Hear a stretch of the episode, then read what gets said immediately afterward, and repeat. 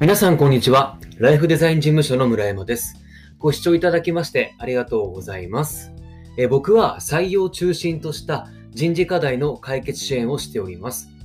例えば、え社員の定着率が良くない会社様に対して、え根本的な原因を追求し、え社員さんが働きやすい環境づくりの支援をしております。えこのチャンネルでは、机上の空論ではなく、社内の現場目線で解決できるヒントをお届けしております。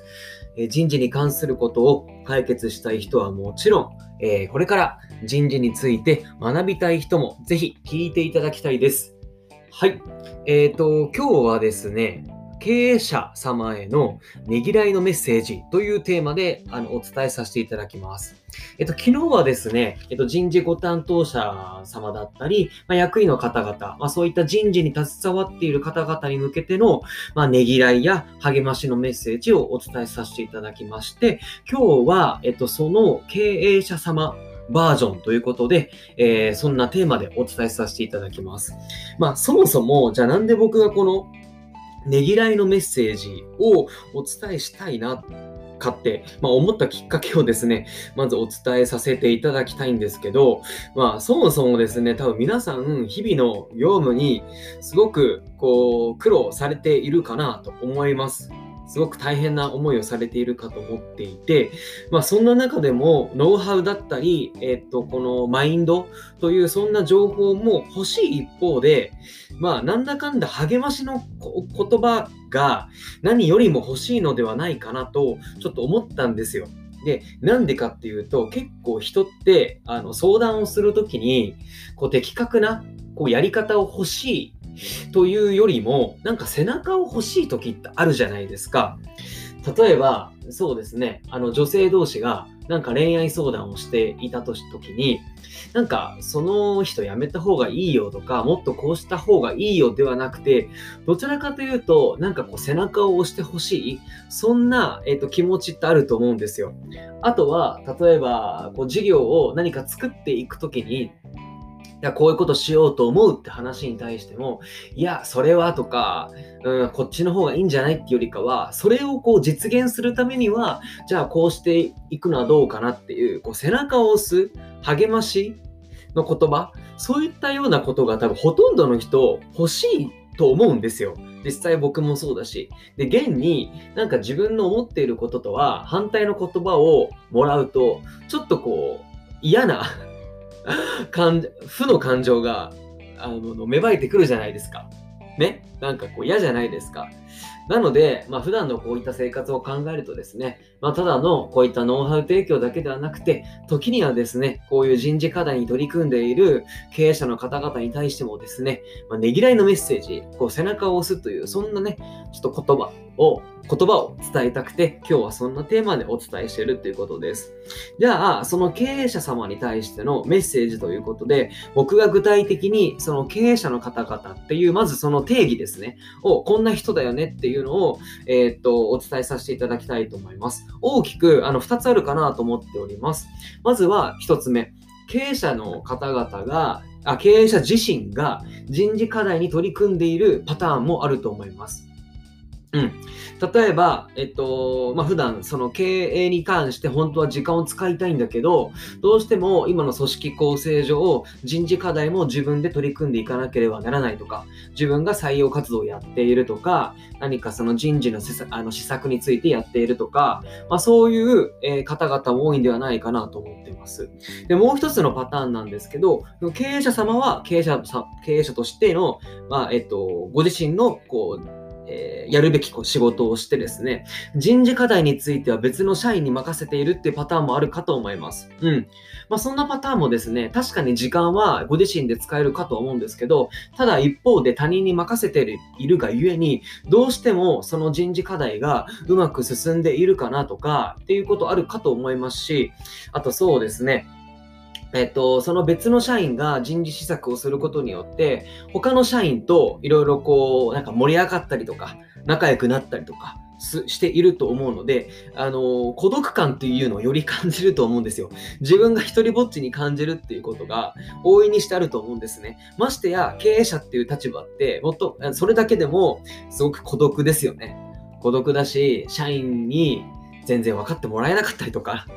自分はこうしたいと思ってるのになかなか伝わらなかったりとかね、それだけで孤独感を感じるしているのに、あの、人事課題を別の社員に任せることによって、その社員、あの、その社員と、え、ー、と、現場の社員さんが仲良くな、仲良くなり、まあ、それはそれでいいことなんですけれども、ただそれゆえですね、自分が余計に孤独感を感じるっていうことがあるかと思います。まあ、実際そうですよね。うん、自分がもしね、あのー経営者が人事課題に取り組めれば、一応それでね、社員との接点が持てますから、そこで、あの、社員との距離があの近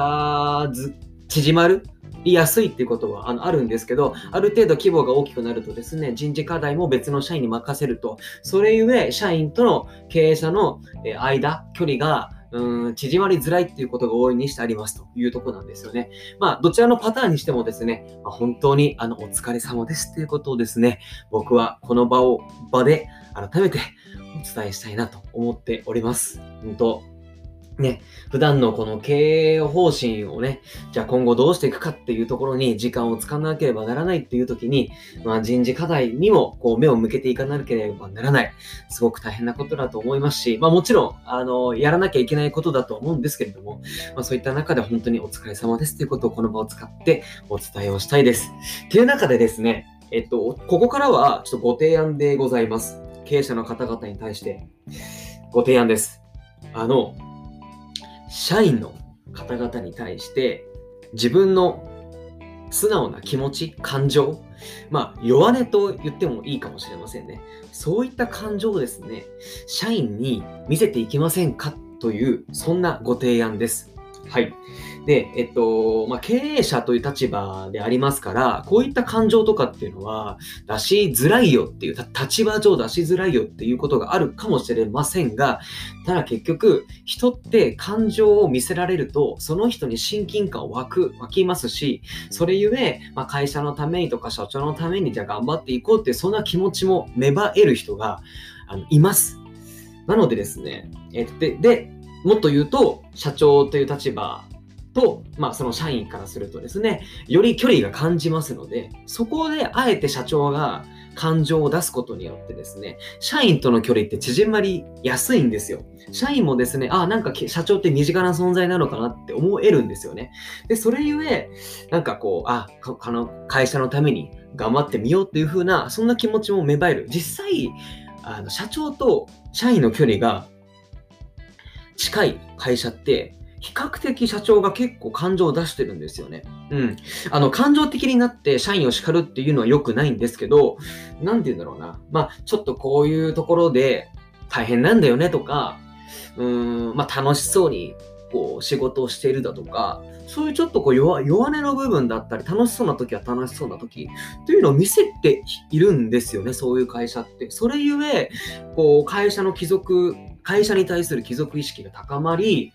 こう、まあ、社員同士の、まあ、こう、全体のね、そういったこう協力体制もこう強くなっていく。それゆえ、まあ、社員が生き生きと働いてですね、まあ、事業を拡大して勢いのある会社となっているっていうパターン結構大いにあるんですよ。で、逆にやっぱりこう、社長が何考えているのかわからないっていうことで、社員もいまいちですね、どうしたらいいのかわからないとか、それゆえ、えっと、社員の、あ、会社に対する不信感というところも芽生えることが大いにあります。まあ何度も言いますが、会社といえども結局人と人とが合わさってなっているものですので、まあ結局人間関係なんですよね。ですので今一度、えー、っと、社長ご自身の感情、弱音ですね。時には弱音を出してみるっていう、出してみませんか？意外と、それがですね、意外とというか、あの悪い方向に進むことはなく、いい方向に進むということが大いにあります。で、あの、その感情っていうのは、感情的に怒るとかそういうわけではなくて、弱音だったりとか、ちょっとした楽しそうな姿ですね。そういったところを見せていきませんか？という、そういったご提案でございましたというところです。それによって定着率も上がりますし、授業も拡大します。社員が生き生きと働きます。はい。いろんないいことが待ってますので、えー、感情をまずは出してみませんかという、そんなご提案でございました。はい、ちょっと、そのね、僕自身も今感情的になってすごくあの話しましたけれども、この感情っていうのはきっと僕の感情も今、おそらく伝わっているかと思います。うん。それと同じようにですね、この、えー、経営者の方々が感情を出すっていうこともすごく重要なんですよっていう、そんな話でございましたというところです。では、えー、最後まで聞いていただきましてありがとうございました。それでは。